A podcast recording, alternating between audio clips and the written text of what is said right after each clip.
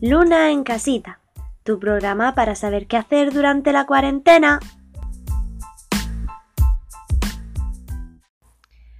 Muy buenas a todos y bienvenidos a Luna en casita, el podcast en el que da igual que salgas o no. Si te quedas en casa, Luna tiene un plan para ti.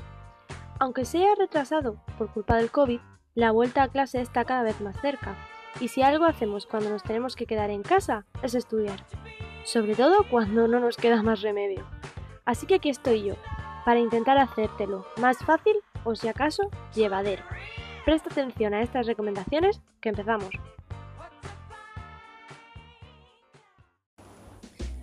Por fin llegó la nueva normalidad a prácticamente toda España, así que vamos a recordar algunas cosas importantes a la hora de salir y juntarnos en las calles.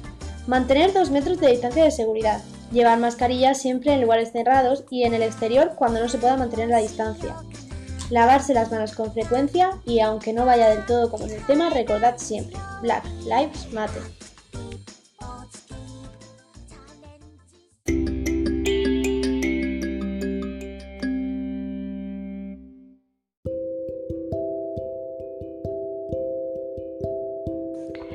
Muchas veces, una de las principales cosas que tenemos que hacer al quedarnos en casa es estudiar.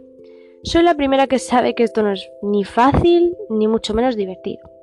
Pero con este espacio que yo misma he creado, lo primero que pretendo es ayudar y ser útil.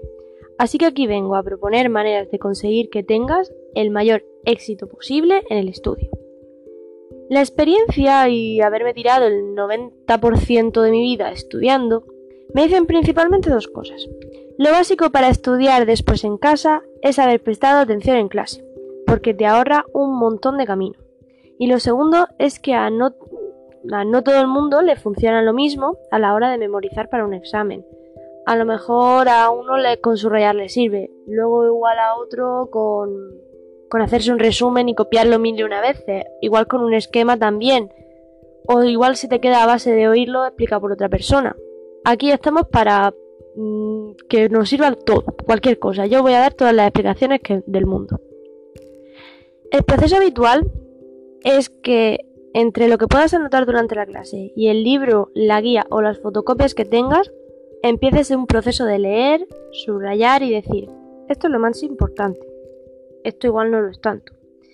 Esto me suena que el profesor lo insistió mucho en clase, así que entra seguro.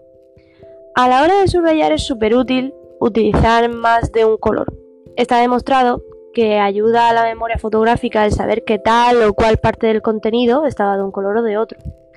Aquí mi tip particular es que los subrayadores neón hacen más daño de lo que te ayudan. ¿Te has preguntado tú alguna vez por qué la gente suele agotar los colores pastel de estabilo en las papelerías en septiembre? Yo sí. E igual es porque te dejan menos ciego. No sé. Digo yo. Una no le dicen mente cósmica a veces por nada. Yo lo dejo caer. Hay muchas personas que se conforman con este paso y a partir de aquí leen y releen hasta que se les graba fuego en el cerebro. A mí esto me estuvo funcionando más o menos bien hasta el bachiller. Entonces viene el siguiente paso habitual, que es el resumen. Los resúmenes entran en esa frase de padres y profesores. Seguro que a base de escribirlo muchas veces se te queda. Esto lo hemos oído todos o no. Pero a veces pasa que vas con el tiempo pegado, porque no lo niegues, siempre se te queda todo para el último momento, lo dejas para el final. Entonces, ¿qué puedes hacer en un momento así? El esquema. El esquema te ayuda a quedarte con lo más básico a partir de los conceptos que puedes ir desarrollando. Aunque para que funcione bien, cuantas menos palabras y más dibujos o grabatos uses, mejor porque inconscientemente acabas relacionando lo que dibujas con el concepto en cuestión y con lo que significa. Los esquemas suelen funcionar mejor en las asignaturas de historia y literatura cuando te quieres quedar con fechas o características de un determinado periodo. O ya, pues, si coges y te especializas mucho, mucho, para recordar los géneros de música electrónica que surgieron a partir de los años 50. Esto, esto es verídico. Tip extra. Si tu examen es un tipo test, también te sirve mejor un esquema que un, que un resumen, porque el resumen tiene muchas cosas. Luego te, te encuentras con una pregunta que son cuatro opciones y al tenerlo todo como más esquematizado, válgame la redundancia, lo ves mejor y en el examen te suena más verlo. No sé, es un poco el obvio. Si eres más de escribir, porque el dibujo no es lo tuyo, existe una cosa llamada flashcards. Estos se escribían en pedazos de papel o de cartulina lo más importante para antes del examen. Y lo mejor es que como son tarjetas, puedes usarla y guardarla en cualquier lado. Incluso en el último momento del examen tú coges, estás en el pasillo, todo el mundo histérico. Tú estás con tus tarjetitas y no tienes que estar colgando con la hoja en la parada de tranvía. Por ejemplo.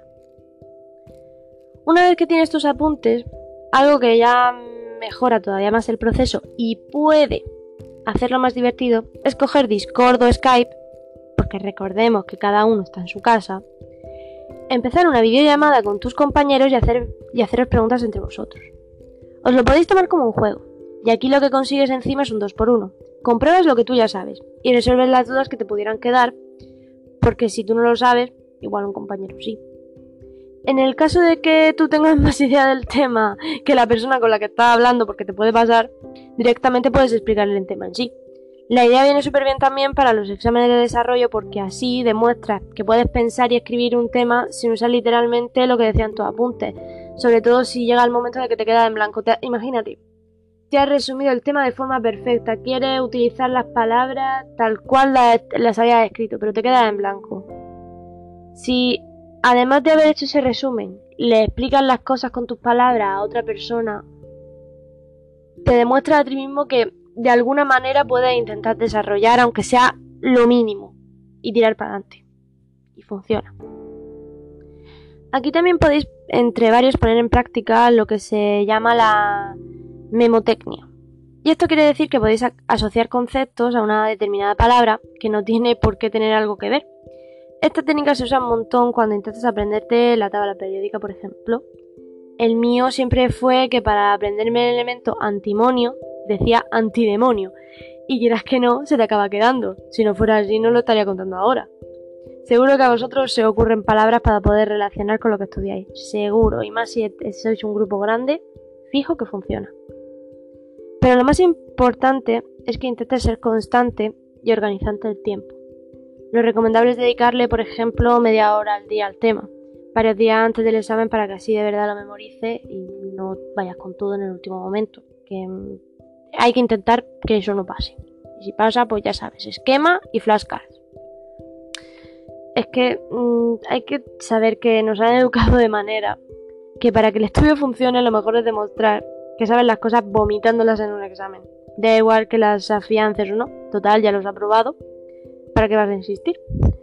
Yo no digo que esta sea la mejor forma de aprender. De hecho, hay muchas cosas de la educación que habría que cambiar, pero vamos, mejor no desviarse. Si te cuesta ponerte a estudiar, hay técnicas y métodos que te ayudan a ser productivo y que de verdad hagas las cosas. Esto se aplica tanto al estudio como al trabajo. La mayoría de las técnicas de productividad, ya sea para estudiar, trabajar, se basan en la creación de listas de tareas, pero cada una con su toque para ayudarnos según nuestras necesidades. La más conocida de todas tiene que ver con el típico reloj de cocina en forma de tomate o de huevo. Seguro que lo has visto. El típico que tú coges, pones, calcula el tiempo para cocer un huevo y ahí lo tienes y luego empieza a, moverse como loco. La técnica del pomodoro fue creada en los años 80 por Francesco Cirillo porque vio la necesidad de encontrar un método de estudio en el que pudiese gestionar y administrar el tiempo que dedicaba a cada tarea. Para aplicar este método lo primero que debes hacer es prepararte para una desconexión total de tu entorno. Nada de redes sociales, mensajes o llamadas, nada. Durante el tiempo que dediques a estudiar no puedes tener ningún tipo de distracción. Ten en cuenta que el éxito está basado precisamente en la intensidad del tiempo que vas a dedicar a estudiar. Una vez hayas conseguido aislarte del mundanal ruido, debes tener claras las tareas que vas a llevar a cabo. Para eso necesitas haber realizado una lista con las tareas que debes hacer durante, la, durante ese día. Estudiar un determinado tema, redactar un informe, lo que sea, lo que tengas tú en la cabeza. En la lista de tareas tienes que establecer la importancia y prioridad que tiene cada tarea, utilizando números, un código de colores, lo que tú quieras. Tú te lo guisas, tú te lo comes. Ahora que ya tienes claro a qué vas a dedicar tu tiempo, debes contar con un reloj o aplicación que cronometre el tiempo. Programa el cronómetro en periodos de 25 minutos, los cuales dedicas a estudiar o a trabajar. Tras cuando termine, dejarás 5 minutos de descanso. A cada uno de estos periodos de 25 minutos se le llama pomodoro. Tras 4 pomodoros de 25 minutos debes dar paso a un descanso prolongado de 20 o 30 minutos. Esto es muy importante ya que te ayudará a desconectar de la tarea que estabas haciendo y te permitirá despejar la cabeza. Al estudiar de manera intensiva y sin distraerte de ninguna manera, haces que tu tiempo de estudio sea mucho más efectivo. A esto además tienes que añadir que haces pequeños descansos cada poco tiempo. Entonces, lejos de ser improductivo, ejerces justo el efecto contrario. Haces que te, centras más y mejores lo que estás haciendo durante el tiempo de muchísima actividad con lo que aumenta un montón tu rendimiento. Hay otras técnicas de productividad, como la técnica Jay Shirley, en la que creas tres listas. Una que se llama Necesito, con los temas que tienes que estudiar sí o sí. La segunda, que se, se va a llamar Debería, con, los, con lo que quieres estudiar durante unos días y ya. Por último, lo que quieres hacer cuando termines. Esta técnica viene súper bien antes de que empiece una época de exámenes, sobre todo para estar organizado, ¿sabes? ¿Qué vas a hacer cada día? ¿Qué vas a hacer durante los días siguientes? Y cuando termines, ¿qué vas a hacer? Lo, que tienes muchísimas ganas, entonces te motivas a seguir para adelante. Luego tienes otra técnica llamada eh, de un autor llamado Mark Andersen, que esta técnica también utiliza el concepto de la lista, pero le da la vuelta. En este caso, la lista no se elabora antes de hacer las cosas, sino que la elaboras después con todas aquellas cosas que has conseguido hacer. Así te alegras de sentirte productivo y continúas con ganas al día siguiente. Pero hablando de forma un poco de andar por casa, como quien dice, para motivarse, es muy recomendable mientras estudias tener cerca algo de comer. Que sea sano o no, eso ya es cosa tuya.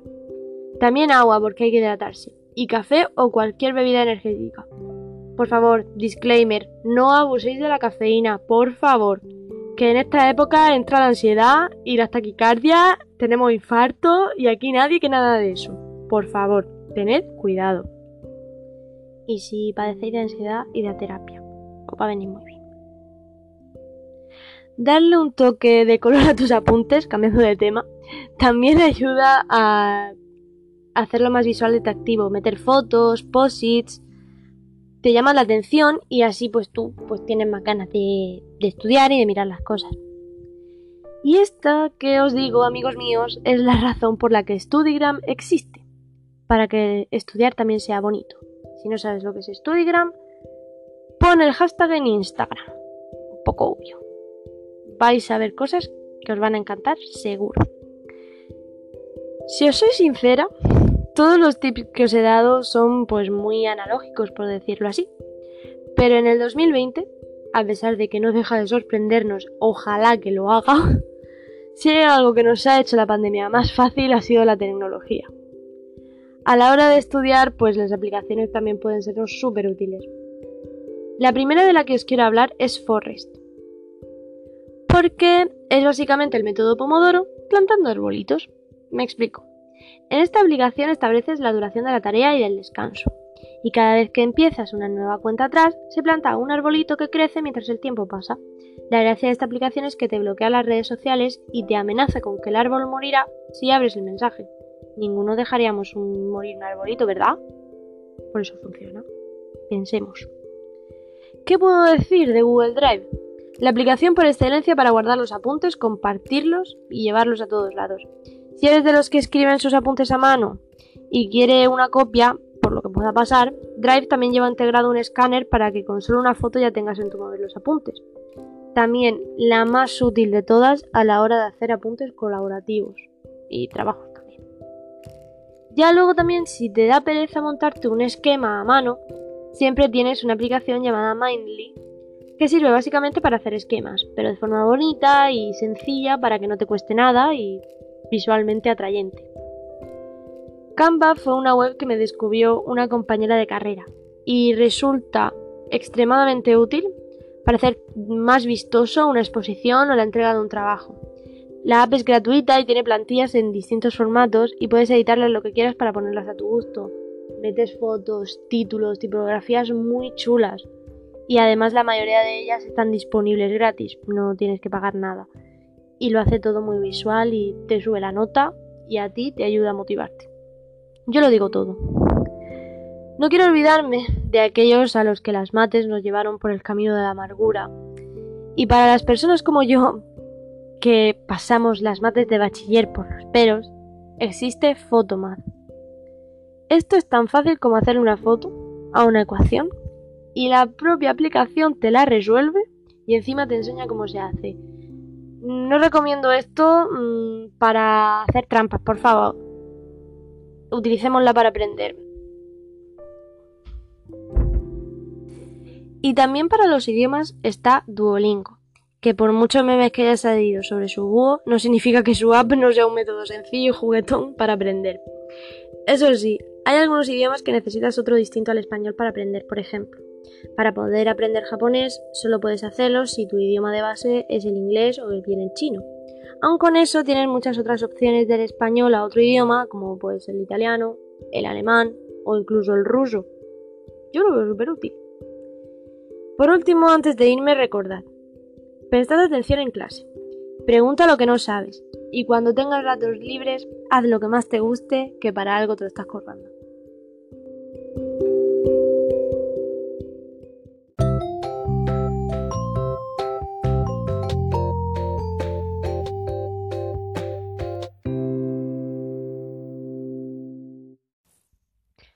Con esto termina el episodio de hoy. Ojalá estos tips de estudio os sirvan de algo. Por mi parte me despido. Sígueme en arroba lunamusic25 para más y nos vemos la semana que viene en otro Luna en Casita. Hasta la próxima.